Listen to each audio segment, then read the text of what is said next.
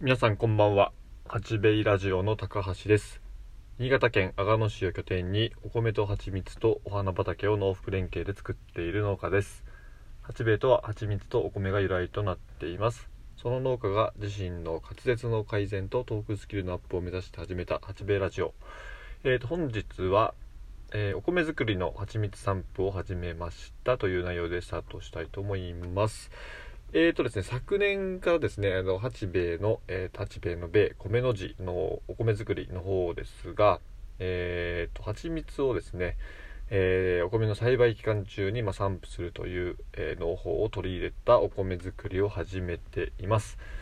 で、まあ、元を正すとですね、まあ、八兵衛を始めた、えー当初、2010何年でしょうかね5年6年あたりからですね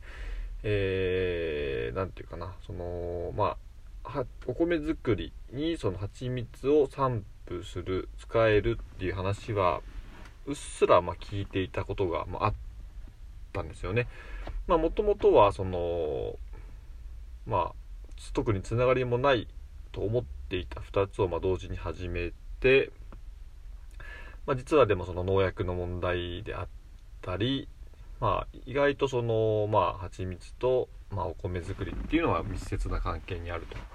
という中で、えーまあ、そういったうん農法があるよというのを耳にしたことがありました。でその当時からですねあのお米作りにまあ蜂蜜をまくということをやりたいなやりたいなっていうふうには思ってはいながらもまあそのまあ、どうやって巻こうかなとか実際それをですね、まあ巻くって言ってもまあ田んぼって結構広いのでどういう風にかけてあげたらいいのかなとか、まあ、田んぼの中に入ってですねあの、まあ、霧吹きみたいなのを持ってえ巻くっていうこともできない話ではないんですがなかなかその、まあ、現実味がないというか、まあ、すごく手間がかかって手間と労力がねかかってしまうのでちょっとまあ現実味がないよなっていう風なちょっとまあ逃げた考えがあった中で、まあ、数年が経ちですね、まあ、田んぼのま面積も少しずつ増えていく中で、まあ、そろそろですねそういったことに着手してですねそのまあお米もただ単にそのまあ普通のコシヒカリとして、ま、販売したりとか農業さんに出荷するという以外のですね、ま、独自のやっぱりそのまあ八兵衛ならではのお米作りという部分をどう発信していけるのかなという中でですねえっ、とまあラジオの中でもね何度かお話ししたことはあるんですが、まあ、そのドローン農業ドローンの、まあ、話が、え舞い込んできたことが、えーありました。昨年一昨年一昨年ぐらいでしょうかね。でまあそこでその、まあ、デモなんかを見させていただいたりとか、まあ、いろいろお話を聞く中でですねあこれはちょっと取り入れてみてもいいのかなというような、え考えにま至りまして、え昨年、え導入をすることになりました。はい。えー、っとですね。で昨年の確か、えー春先2月ぐらいに、まあ、その免許なんか取りに行ってえーその夏ぐらいですね。その共同防除っていうのがまあお米作りにはあるんですが、まあ、何かっていうとその穂が出る稲穂。お米が要は育ってきて稲が育ってきて、えー穂が出ることをまあ出水っていうんですけどもその頃にまあ何ていうかなまだ出来たてのまあ十分熟してない状態のお米がまあ出て穂が出てくるんですけどそうすると虫がくっつくんですね。カメムシがついたりとかあとはまあその病気になりやすいっていうこともあってまあ、そのラジコンヘリコプターみたいなので要は殺虫剤だったりそのまあ薬を、うん、空中散布するというまあそれをなかなかその一軒の農家さんが単独でやることはできないのである程度の期間を区切ってですねそのすごい数のラジコンヘリコプターがですねあの集結してまあ要は出稼ぎでそういうちょっとお仕事をしている方がまあたくさんいるんですね。まあ要は新潟県外から来る方がです。でまあその大きいハイエースとかにそのヘリコプターラジコンのヘリコプターを積んで2人1組ぐらいでまあその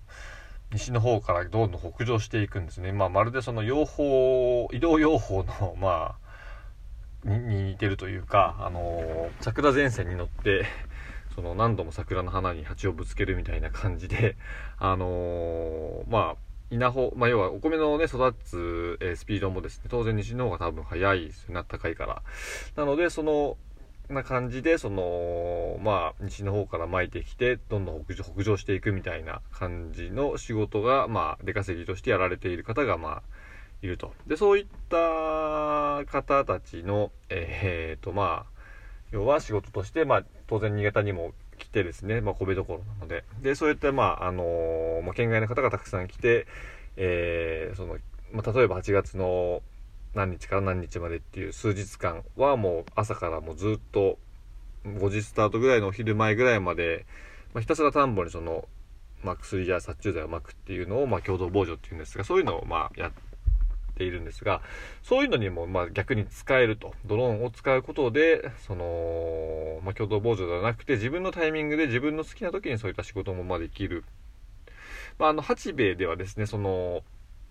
農協さんに出荷する、まあ、全部が全部その自分のところで販売しているわけではなくて当然農協さんにもお米を出したりしているのでその分に関してはそういった防除を行っていますで、まあ、ドローンを導入することでですねそのまあ八兵衛としてその蜂蜜を散布するお米にはそういった防除はしないんですが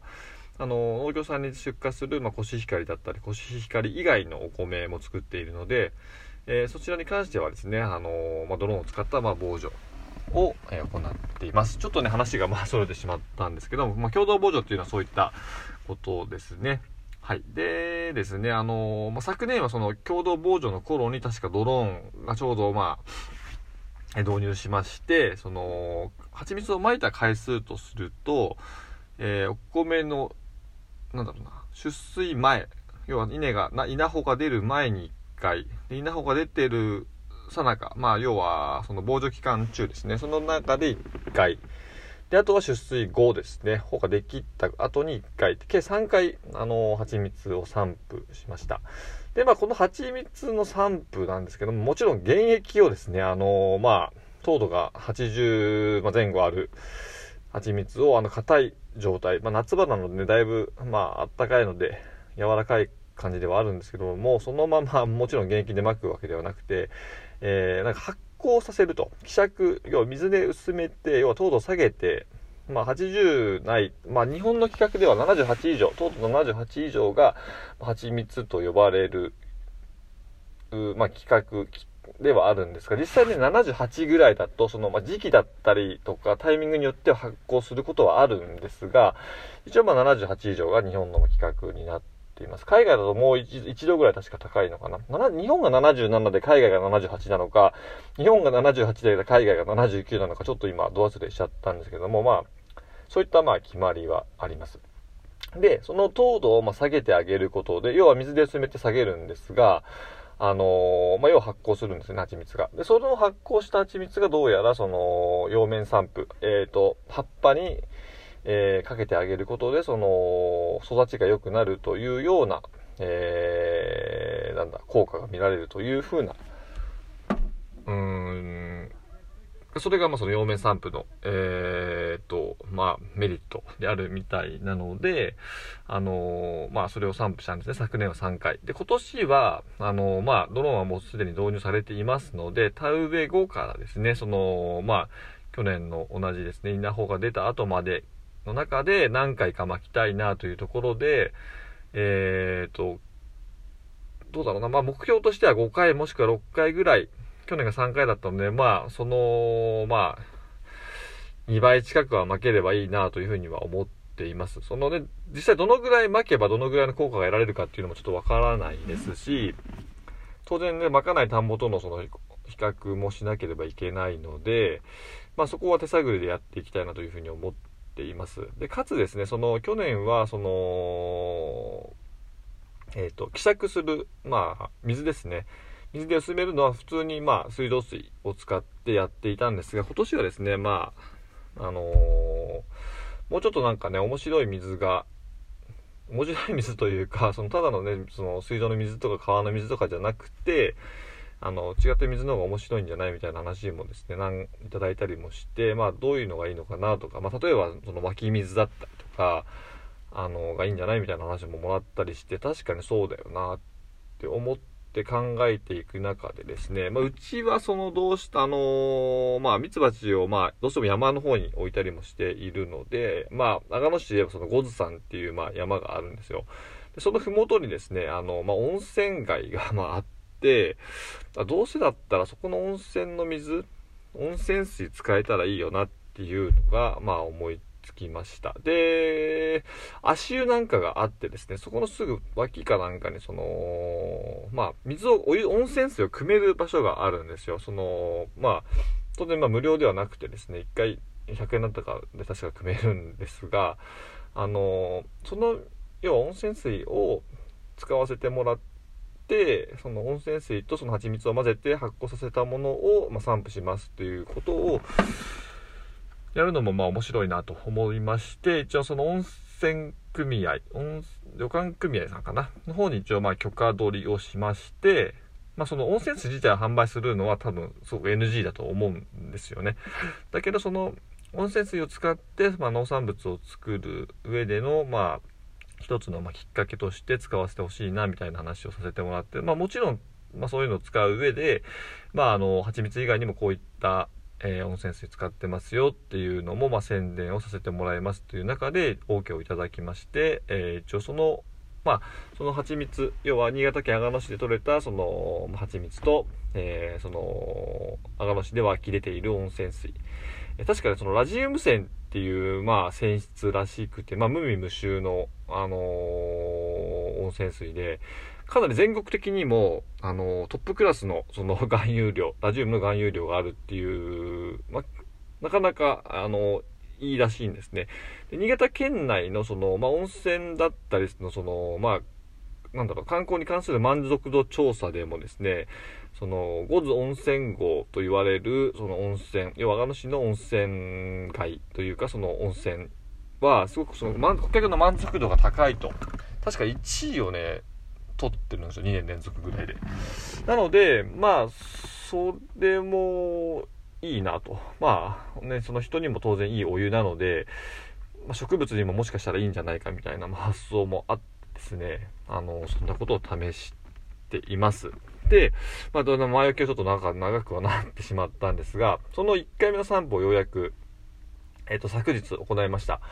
あのー、どうしてもですね、天気にがあんまり、その梅雨入りをしたためですね、まあ、なかなか安定しないと。で、参ったはいいけど、風が強いとかもあんまりだし、その参ってすぐに雨降られても、結局ね、その、両面、葉っぱにくっついたものが流されても意味ないしなとも思って、まあ、天気のいい日を選んで昨日散布しました。で、まあ、えっ、ー、と、6月の17、17日になるんですかね。なので、まあ、ここから、まあ、あのー、今、田んぼはね、中干しという、ちょっと田んぼを乾かしたりするような時期に入ってきているので、まあ、稲のね、生育も、まあ、梅雨に入ったぐらいから、気温もぐっと30度近くまで、あのー、5月はちょっと涼しかったんですけども、6月になって気温が上がってきたので、稲の生育も良くなると思うので、まあ、そこにめがけてですね、あのー、ちょっとペースアップして蜂蜜の散布をして蜂蜜を使った、まあ、液肥ですね。液体の肥料の散布を行っていきたいなというふうに思っています。あとまあ肥料としてその田植え前に、えーとまあ、土にもともとまあ混ぜるんですけどもそれに関してはえーと、その八兵衛の蜂蜜のコシ光に関して言うとまあ完全100%のま有機質肥料ですね。化成化学成分が入ってない一切入ってないものを使用しているのでまあその、まあ、化成肥料が悪いとかっていうわけではないんですがどうしてもその生育にやっぱ差が出てくるんですね。あの有機質肥料っていうのはゆっくりゆっくりまあ効いていくあの肥料なのでなかなかそんなあのー、まあ化成肥料みたいにすぐパッて巻いてすぐパッて元気になるっていう感じではないので、まあ、生育としてはまゆっくりだし多分収穫量としても、あのー、ちょっと落ちる感じではあるんですけどもそこをですね蜂蜜を使うことで、えー、どれだけリカバリーできるかなっていうところもうんまあどうだろう調べられたらまあ面白いのかなというふうに思っているので、あのー、まあ、私がお世話になってているその農家さんにもですねちょっと試験的に任せてもらったりもしてですね、え様子を見ていけたらなというふうにも思っています。はい。なので、まあ、あのー、今月もう1回マイクぐらいにして7月ですはですね一番まあペースを上げて3回4回っていう風に負けたらいいのかなという風に思っているところですはいえーと今日はですねそんな感じでえーと八兵衛蜂蜜の方コシヒカリの、えー、蜂蜜散布蜂蜜をと、まあ、温泉水を使った、えー、気比の散布を、えー、ドローンを使って行いました。1回目を行いましたというというような、えー、内容のお話をいたしました。えー、本日も、え、ご清聴誠にありがとうございます。それでは、さようなら。